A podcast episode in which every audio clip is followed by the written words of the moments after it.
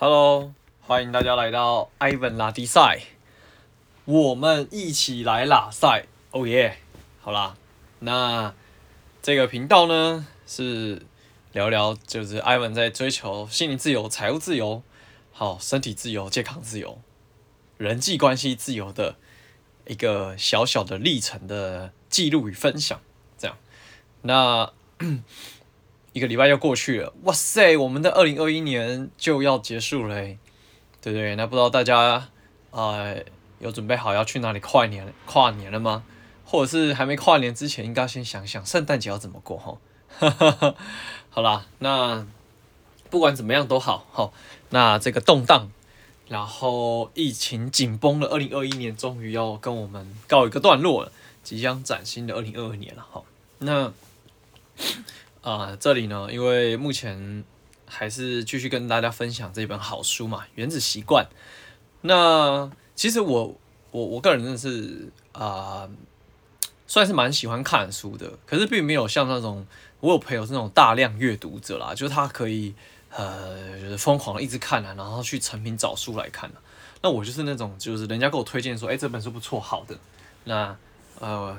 大概跟我讲述的时候，我觉得哎、好像可以哦，我就会买来看。所以以至于呢，我目前堆了三本，三百两本新书还没开始看哈。那其实有的人会觉得说读书是一个，嗯，很很不容易的事情嘛，或者是说因为字比较多啦，然后看完之后也不知道看到民国几年去哈。那其实我也是会有这种想法啦，有时候会觉得说，哎呀，好懒哦，这样，好。不过我我是用另外一种观点去看这件事情啊，就是说，啊、其实读书是这样哈，你想想，一个一个这样的人，好，那他汇集了他可能十年、二十年的经验，不管好的坏的，然后他写成了这一本三百多页的这本书，然后他想要分享他的所学、所看、所所经历，好，其实是很值得的啊，因为。就是你等于是用两三百块钱买到这个人十年到三十年的人生智慧，其实很划算诶。因为如果我们不知道这些东西的话，搞不好我们这辈子就真的只能用自己的时间跟金钱，然后来试出这些经验跟想法，然后还不小心如果没有那个机运，好，或者是贵人运，好，诸如此类的，那很可能的人生可能就截然不同哦。所以我一直都觉得说。呃，读书其实是一个蛮好的投资的，哦。那虽然说我现在也看不出来，我现在这个投资效益怎么样，但是我一直都觉得，嗯，开卷有益啦，对吧？好，那从小到大也是因为，呃，稍微有有认真一点点念书，好，所以在高中、大学可能还勉强还行，好，度过这个青春期，好，以至于不见得走到歪掉去啊，好，好了，那这个讲远了哈。那今天这个部分呢，要来跟大家聊聊这个原子习惯。接下来，好，就是比较让是技巧的部分哈。那因为之前有聊到嘛，就是说，呃，有时候有些习惯哈，你没办法养成，一部分是因为跟你内心有所抵触，就你可能不见得这么真的想要有钱，或者是真的那么想要变瘦，好，就是有很多东西，就是它其实跟你并没有这么的呼应啦，然后你可能也没有这么的。嗯，内心发自内心的想要从这个地方，啊，就是得到，这是一部分了。那当然，另外一部分就是说，很多人都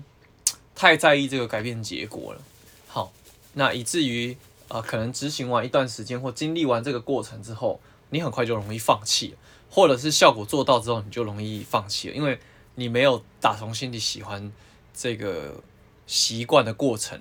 让它变成你一个反射动作，如呼吸一样自然。好，所以这本书我觉得很棒啊，就是它厘清了蛮多盲点哈。那如果大家呃就是有喜欢我在分享这个书的内容的话呢，也欢迎大家推荐我，好，就是一些好书，然后也可以大家彼此教学相长，然后增广见闻。然后我要是看到我我觉得哎、真的很不错了，也可以像这样子做成一集一集的，然后来跟大家分享。我看到的东西，好，或者是可以透过我这个半小时的时间，可以协助大家，那有一些收获。好，那今天这个部分呢，来跟大家分享哈，就是有时候哈，就是我们在养成习惯的过程当中啊，哈，有一个东西很重要，就是很多人在养成习惯的过程当中，都会觉得这个过程很痛苦，好，就会觉得说，哎呀，就是什么小时候常听到那个成语故事嘛，什么铁杵磨成绣花针啊，哦，就诸如此类，你就会听到就觉得，就是你要做成一件事情，然后养成一个习惯，似乎不太容易，很费劲儿。那这个过程就是不太有吸引力。所以最重要的事情是要让这个习惯充满怎样魅力，充满魅力，好不好？那怎么样来让它充满魅力？哈，呃，先讲到一个故事是这样。那这本书的作者呢，他就那个，他就先举一个鸟类的故事，就是呃，有几种鸟类啦。好，第一有一种鸟类，它叫什么？黑吉欧成鸟。好，反正就是那个那个鸟哈，它是很特别，它只要看到一个很像鸟嘴的东西，然后只要上面呢。有红点，那个小的鸟呢，就会一直往那个红点去冲。好，就算那个只是假的哦，没有身体，没有羽毛，就是只是那个形状，然后有那个红点，那个鸟，小鸟，雏鸟就会怎样，毛起来一直往那个红点戳。好，那原因是源自于他们，就是他们的爸爸妈妈，就是呃，就是会。从外面咬的食物回来嘛，那就是小小鸟，就是只要看到那红点就往里面攻击进攻，就可以吃到那个虫子这样子哈。所以这件事情呢，呃，就算是后来科学家拿那个假的鸟嘴，然后在上面涂红点，它都还是会这样这样啊，依依旧就是很猛烈的那种吞那个戳那个假的鸟嘴。那科学家就觉得说，OK，那这个大概就是基因。就是就是这个鸟呢，本身的基因呢就有这个驱动力。好，那再来就是它还有另外一种鸟就是这样，它喜欢去去把那个球状物体拖回来，好，拖到他们的鸟巢里面去。吼，那他们也很夸张，就是只要看到球状物体就很兴奋，就很高潮，而且越大颗会越开心。好，所以它大到那种什么，你你想嘛，就一只鸟，然后把一颗排球拖回去，那是有多么不可思议的事情。好。所以他就说，呃，其实我们就是只要有生命的动物，其实这个最根深的这个基因啊，其实一定都有某些东西，它会怎么样驱动着我们。好，那就好比我们从古至今呢，对于食物的渴望，为什么就是算是蛮强烈的？好，那就是因为我们以前的生活环境就是不是狩猎。呃，不是那种很好的那个农业发展，或者是畜牧养殖业，而是要怎样在荒野中去狩猎跟采集食物。所以，对于对于我们的祖先来讲啊，就是那个上古时代、远古时代的人啊，好，他们对于油脂跟盐分还有糖的摄取是非常不容易的，就是因为可能下一餐有肉吃，但下一餐就没肉吃了，对吧？好或者是这一餐有采到果实，但下一餐可能就没有了，所以他们常常有一餐没一餐的，所以也就也就是因为这样子啊，所以我们人类在演化过程当中啊，对于盐分、糖分、脂肪这种东西就会格外的珍惜跟吸收有效率，就是因为我们从最古老的祖先的那个时候，我们的基因就被定型了，所以以至于你知道吗？就是现在的人呢、啊，为什么很多的人？都会有这个过度肥胖的问题，就是因为现在的商家太聪明了，他们知道人类的基因对这些东西的渴望跟追求，所以怎样把它做出好吃的加工食品。那当然最有名的就是汉堡、薯条、炸鸡这种汽水，就是因为高糖、高盐、高油脂。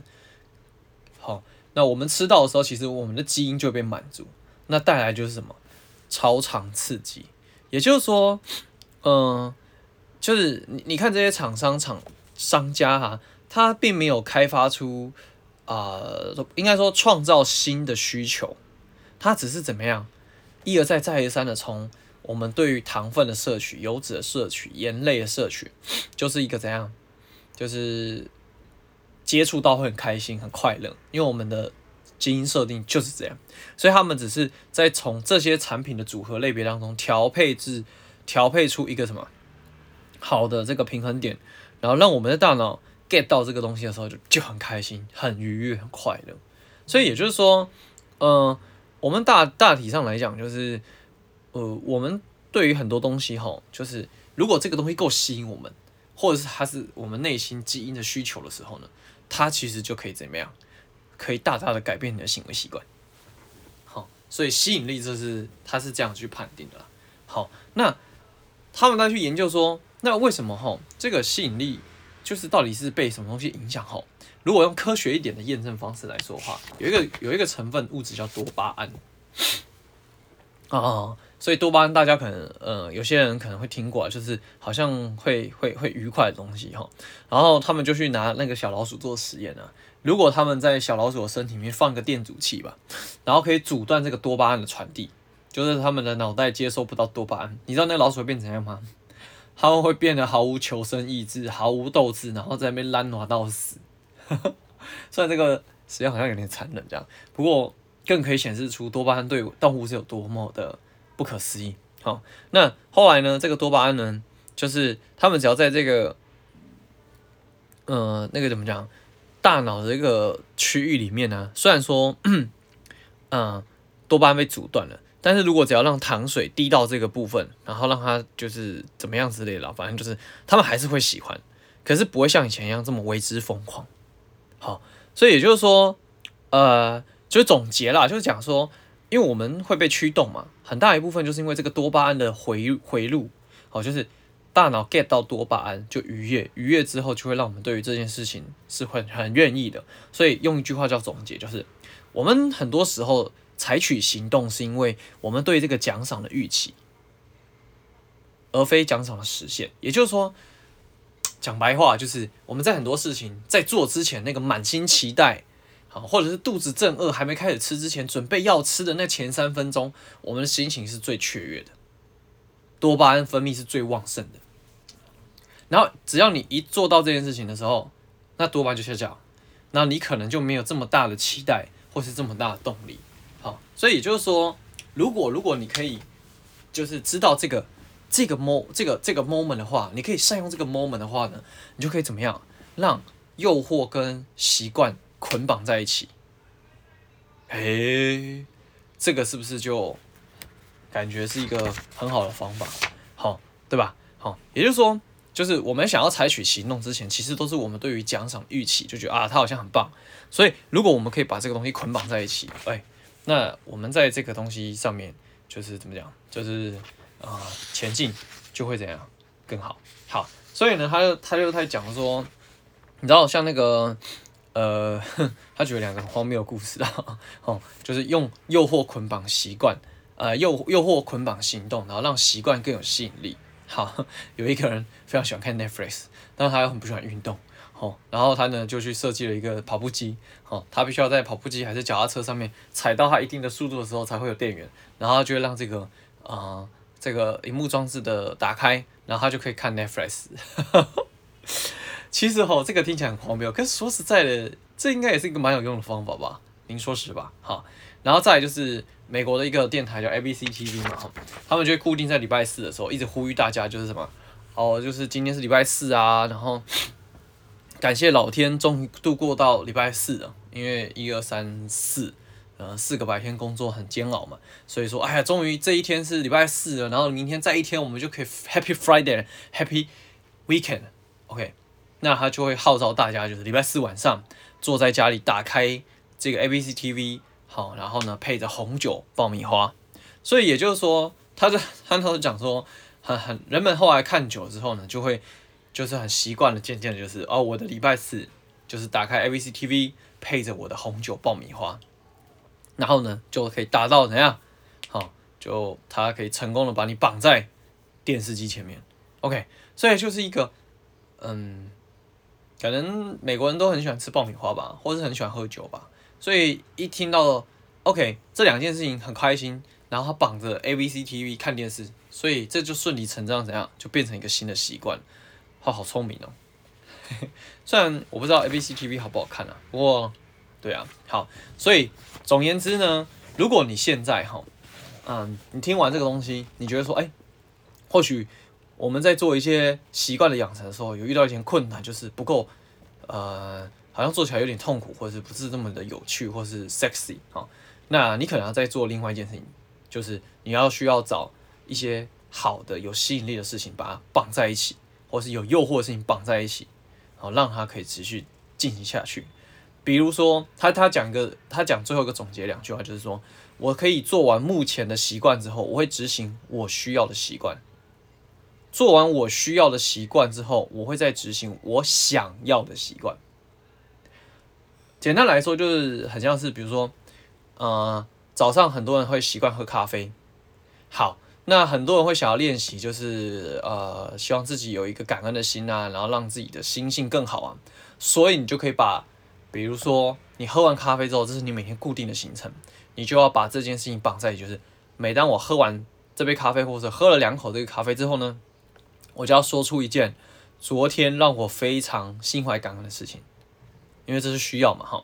然后呢，因为你的这个 daily work 里面，或是这个日日常生活里面，你是习惯喝完咖啡之后，你就会开始吃早餐，然后看什么？可能看一些新闻。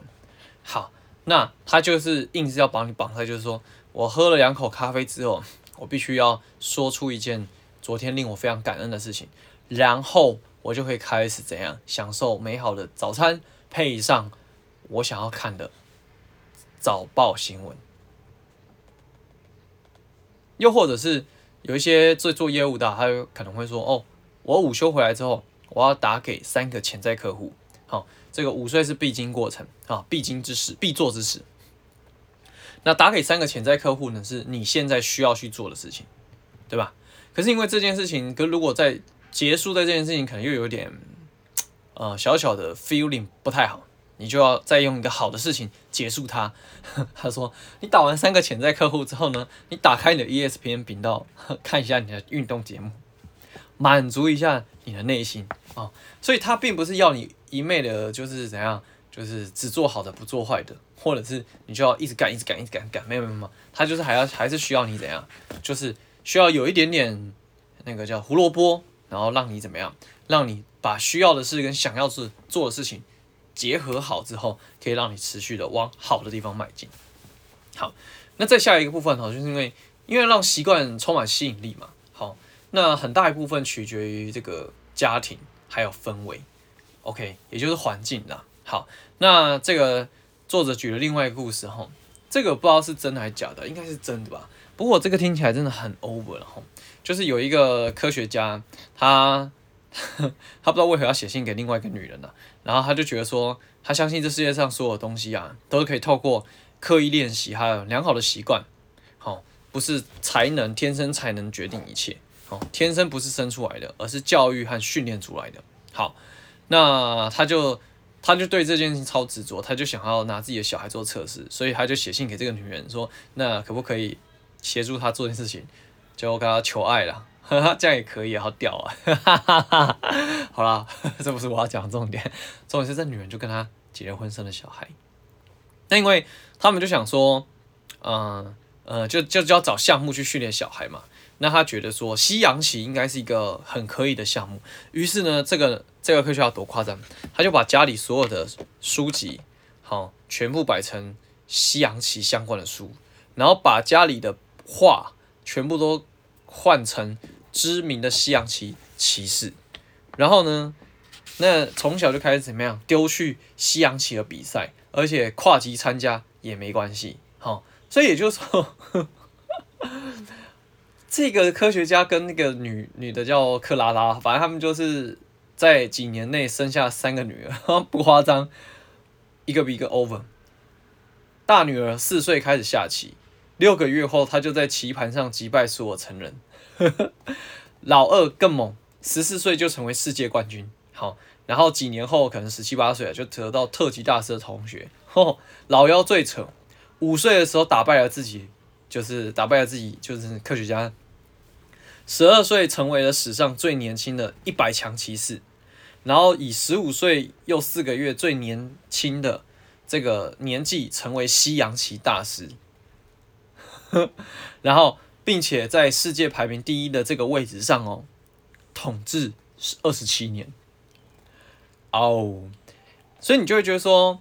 呃，对。就是这个问题，突然说哇，原来可以这样养养女儿哈。好，可是他重点是在于说，他们的童年呢，其实都不太正常。严格来说，因为他们就是，嗯，应该这样讲哦。别人看他们的生活会觉得很无趣，好，会觉得他们就只在只是一直在下西洋棋，然后钻研在西洋棋里面。可是他们三个女生都不觉得自己的生活很不精彩，反而都很享受。然后就问他说，就是他们有多热爱下西洋棋，他们都会觉得。他们都会说，啊，这超好玩的啊，然后让他们感到精疲力竭啊，然后超热爱，觉得时间再多都不够。然后甚至有一次，那个就是科学家老爹，就是发现女儿半夜了还在浴室下象下西洋棋，然后女儿就跟他回说，可是，呃，不是我放不下，不是我不愿意放下西洋棋，而是西洋棋放不下我，他不肯把我放走。哎，我觉得这个真的是很猛的。哎，那因为你知道，因为我我我前我昨天还前天我去一间。餐厅吃饭的时候，然后就看我在放那个《熟女养成记》啊，然后那个呃，那个应该是他小时候的时候了，就是就是父母亲需要去练琴嘛，哦，可是这两个父母亲呢，就是只是买了一台钢琴回来，然后每天就要求他某一段一定的时间就是要怎样在家弹钢琴，然后我就突然想到我今天要讲的这个东西啊，就是他家里的环境就只有那台钢琴，可是爸妈就是 always 锁在电视机前面看连续剧。然后其实家里整个氛围呢，就是也没有就是很好的这个学习风气。然后他这个女儿就是也不是从小就开始学，就好像没小学吧，好，然后要坐长途车到钢琴老师家学钢琴。所以其实，在没有这个耳濡目染跟强烈的氛围底下，嗯，就不太容易啊。好，然后再来就是当然就是讲到就是说，因为氛围使然，你就会更愿意往那个地方前进。也就是说，人很怕跟别人不一样，归属感这部分，大家可能要稍微留意归属感。也就是说，我们大部分从小到大都是这样模仿别人来的嘛。小时候模仿，最小的时候模仿爸妈，等到你进入学校的时候开始模仿同学，出了社会可能会模仿前辈。好，所以其实我们一直都在追求，都在模仿别人，差别只是在于的是，在于就是你是模仿亲近的人。就是小时候模仿亲近人，长大模仿多数的人，然后出了社会去模仿有利的人。那为什么我们这么喜欢模仿？哈，其实是因为我们如果越可以跟我们周遭的人越相近，我们相处起来就越不会有心理负担，越不会有压力。那你就更怎样？更有归属感，更轻松，对吧？所以你所处的文化啊，它会决定你对于什么东西叫做期待正常。也就是说，举刚刚那个西洋棋的故事啊。她她那三姐妹小时候就是那样互相下西洋棋，然后可能假日就出去跑去比赛，然后因为家里也没什么其他东西可以让他们玩，他们就西洋棋，看西洋棋的书，然后了解这些西洋棋手的故事。所以也就是说，你会觉得看似不合理，但是其实那是，但是他们并不觉得不合理，是因为他们的氛围周遭就是这样子。好，当当这个想要的行为变成常态的时候，哦，那你的潜力当然就这样。就顺理成章被激发出来，又或者是说，如果你加入了这个群体，你现在要养成一个新的习惯，你加入了这个群体，大家都有跟你有共同点的时候，你也会比较好维持。他举一个例子啊，就是有一个东西叫做书呆子健身网，就是反正对于书呆子不喜欢运动的人，那他们就是专门收这样的人，然后到这个健身房共健身。所以也就是说，在里面的所有人都有这个共同特质。那一来。大家就比较有那种什么同伴，就是合伙，呃、合伙嘛，反正就是同命相连嘛，同命相连，就是我们都很像，所以我们可以一起努力。好，那那这个大部分就是说，好，就是大家都喜欢跟着群众走啦。所以如果你发现你周遭你现在在做的事情，好，大家都差不多，然后也都往同一个方向，你就觉得很有自在，很有安全感。好，那你当然要回去想说。那这件事情做多了做久了，是不是对你来说是长久有益的？那这就是要回归到本质啦，就是你喜不喜？你觉得这件事情可不可以长久？能不能够就是变成是好好的一件事情？这很重要哦。好，那讲话就说，所以为什么我们这么喜欢从众哦？就是啊，当然了，就是因为从众你不需要独排，呃，独排众议，然后力抗群众，然后怎样可以安安稳稳的躲在这个。躲在吗？就是活在大家，跟大家活在一起，被接纳。好，因为人是不喜欢争论的。人都喜欢被接纳的，顺着多数人是很棒的，因为你要逆着多数人是很花心力的啊，对吧？好，所以也就是说，你那你就必须要找出，就是像嗯，找出一些坏习惯，然后让这些不好的习惯，或是你觉得不太有益的习惯，怎么样处在一个比较呃不好的环境底下。比如说你就像刚刚刚举的嘛，举的例子，比如说，嗯，你是书呆子，然后或者是你可能长久坐办公室，或者是你是金融业，那你可能可以找一个可能是金融业的爱好运动的团的健身工作室，或者是运动聚落运动的呃群体。那因为大家都有彼此共同的工作，然后也因为想要追求更好的身体健康，所以组成了这个运动团。那或许你们就怎样就可以击败。不喜欢运动的这个坏习惯，好，那所以也就是说，你看哦，我刚刚讲嘛，如果要养成习惯，让习惯有吸引力，那怎么样可以击破坏习惯？就是让它毫无吸引力啊，或者是让它怎样，让它很难进行。好，那这部分后面会有详细的赘述。不过它就是这样，大家这个这个部分它就是先点到，因为这章主要的环节就是要让习惯。有吸引力嘛？好，那他在讲说，如果如果如果要让习惯有吸引力，又或者是我们再往前探讨一点点的话，就是我们在采取行动的这个前提是因为我们有渴望嘛？那渴望从何而来？哈，好，他举了一些人类基本上的潜在动机，基本上我们所有的需求都是从这些动机衍生出来的，比如说保存能量。取得食物跟水，找到爱情，繁衍后代，与他人建立关系，还有什么？赢得社会的接纳与认可。所以，我们刚刚最前面不是讲了，就是说很多品牌开始怎样，就是设计一些高油、高盐、高糖的食物，然后用不同的比例配方调制出可以勾出你内在潜在动机的生成的基因的表现，然后让你爱不释手。所以其实现代化的商业模式大部分也都是抓住这些东西啊，他们没有开发新需求，就是这些人类根本的潜在动能、潜在动机。比如说，你看哦，嗯，找到爱情并繁衍后代，你看所有的 social media 跟交友软体啊，或者是 anyway 这各种的，其实都跟找到爱情、繁衍后代，甚至与他人建立关系都是一样的。就连 Facebook 最近在推。推那个 Meta 嘛，元宇宙，好，其实它也是类似社群的一个发展概念，对吧？那赢得社会的接纳与认可呢，就是可能大部分人你会在那个圈圈子里面尽可能的跟大家差不多，好，或者是如果你那圈子大家特别积极向上，你也会特别积极向上，因为你需你觉得在在这样的环境底下，你也是积极向上，比较容易得到怎样他人的认同，好，所以你看一样的动机，它可以用不同方式来满足渴望。好，所以也就是说，你知道吗？我们有一些坏习惯哦，其实它的背后的这个潜在动机是一样的。所以如果你可以用 另外一个方式去满足这个动机的话，你是可以成功的。怎样？就是让这个坏习惯可以不再继续伤害你。比如说，很多人会说啊，我抽烟，抽烟是想要放松啊。但是你会发现，其实很多人放松的方式是什么？去运动。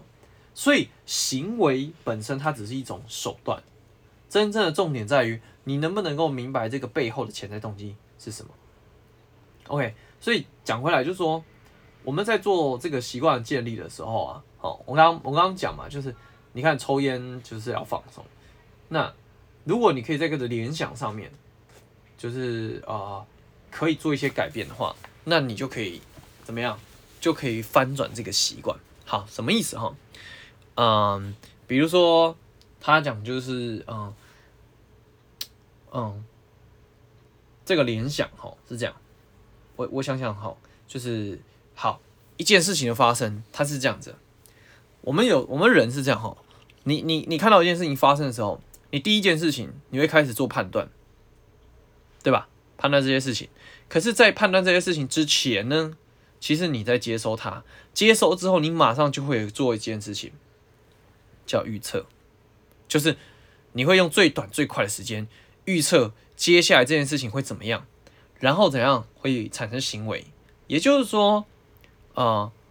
你看到那个炉子啊，好，然后火在烧，你会知道说这个很烫，没办法碰。可是其实你整个流程是这样，如果你碰到炉子就会烫伤，所以我应该避免被烫到。大脑已经预测到这东西不不是一个开玩笑的玩意儿，所以你马上就告诉你，所以你就不会就是去碰它。又或者是你现在看到绿灯，绿灯发这个亮了，你就会就知道说，哦，我现在如果踩油门，就安全通过这个路口，并且可以离目的地更近一点，所以我应该更加应该赶快踩油门。好，也就是说这个预测哈，当。预测的东西是在你的预期之内，或者是让你觉得哦，好像看到会怎样，嗯，很很开心，好，好是可以，嗯，快乐的话，你如果预测得到，那基本上，嗯，你你会很快乐，就是怎么样，就是就直接做执行，你懂我意思吗？好，那另外一个东西就是，如果要让这个渴望更强烈一点哈，就是说。他他讲就是说，你你更可以为这件事情去去执行的话呢，就是当这个渴望跟你现在的状态它是有差距的时候，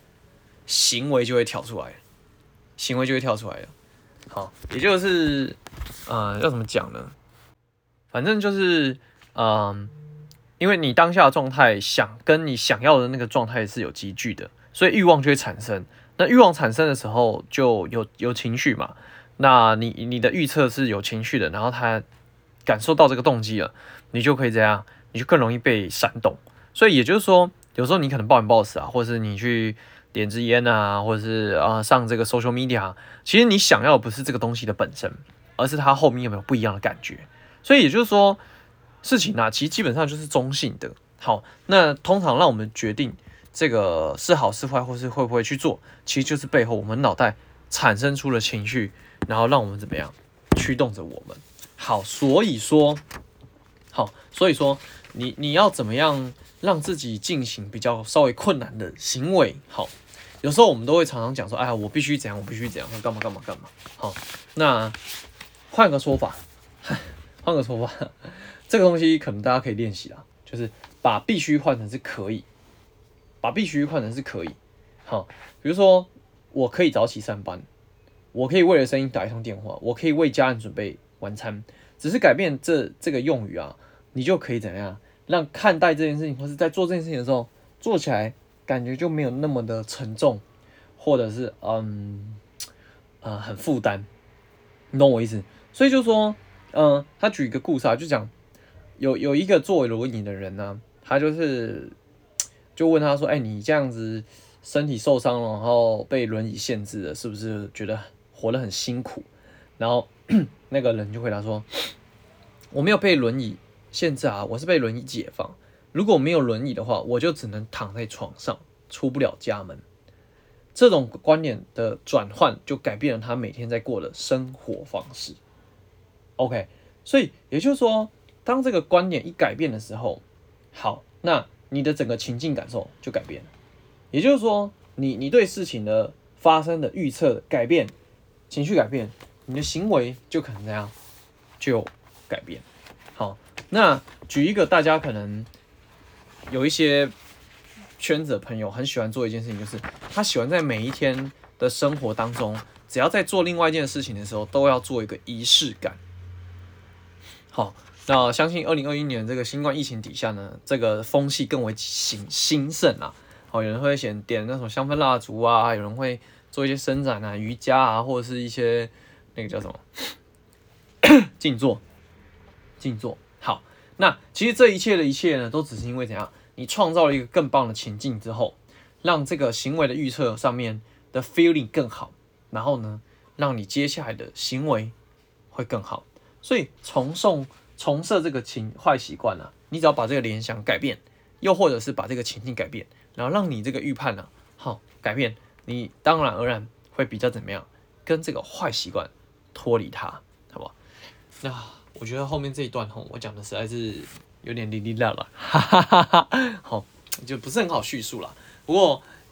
那个也请大家多多包涵了。好，那如果有什么觉得哎我没有讲的很清楚的地方，想要多了解的，也欢迎就是留下你的想法。然后跟我说。好，那今天呢，我应该想说，哇，时间也是很赶的吼，不小心又又怕讲太久哈，所以呢，啊、呃，这个二零二一年呢，也剩剩没多少个日子了，希望大家可以在接下来的日子呢，好不好？透过这个 Ivan 这个原子习惯的解析呢，可以帮自己塑造一些很好的生活模式，然后可以继续往前，好不好？那就是今天的 Ivan 拉力赛啦，好，那就这边感谢大家。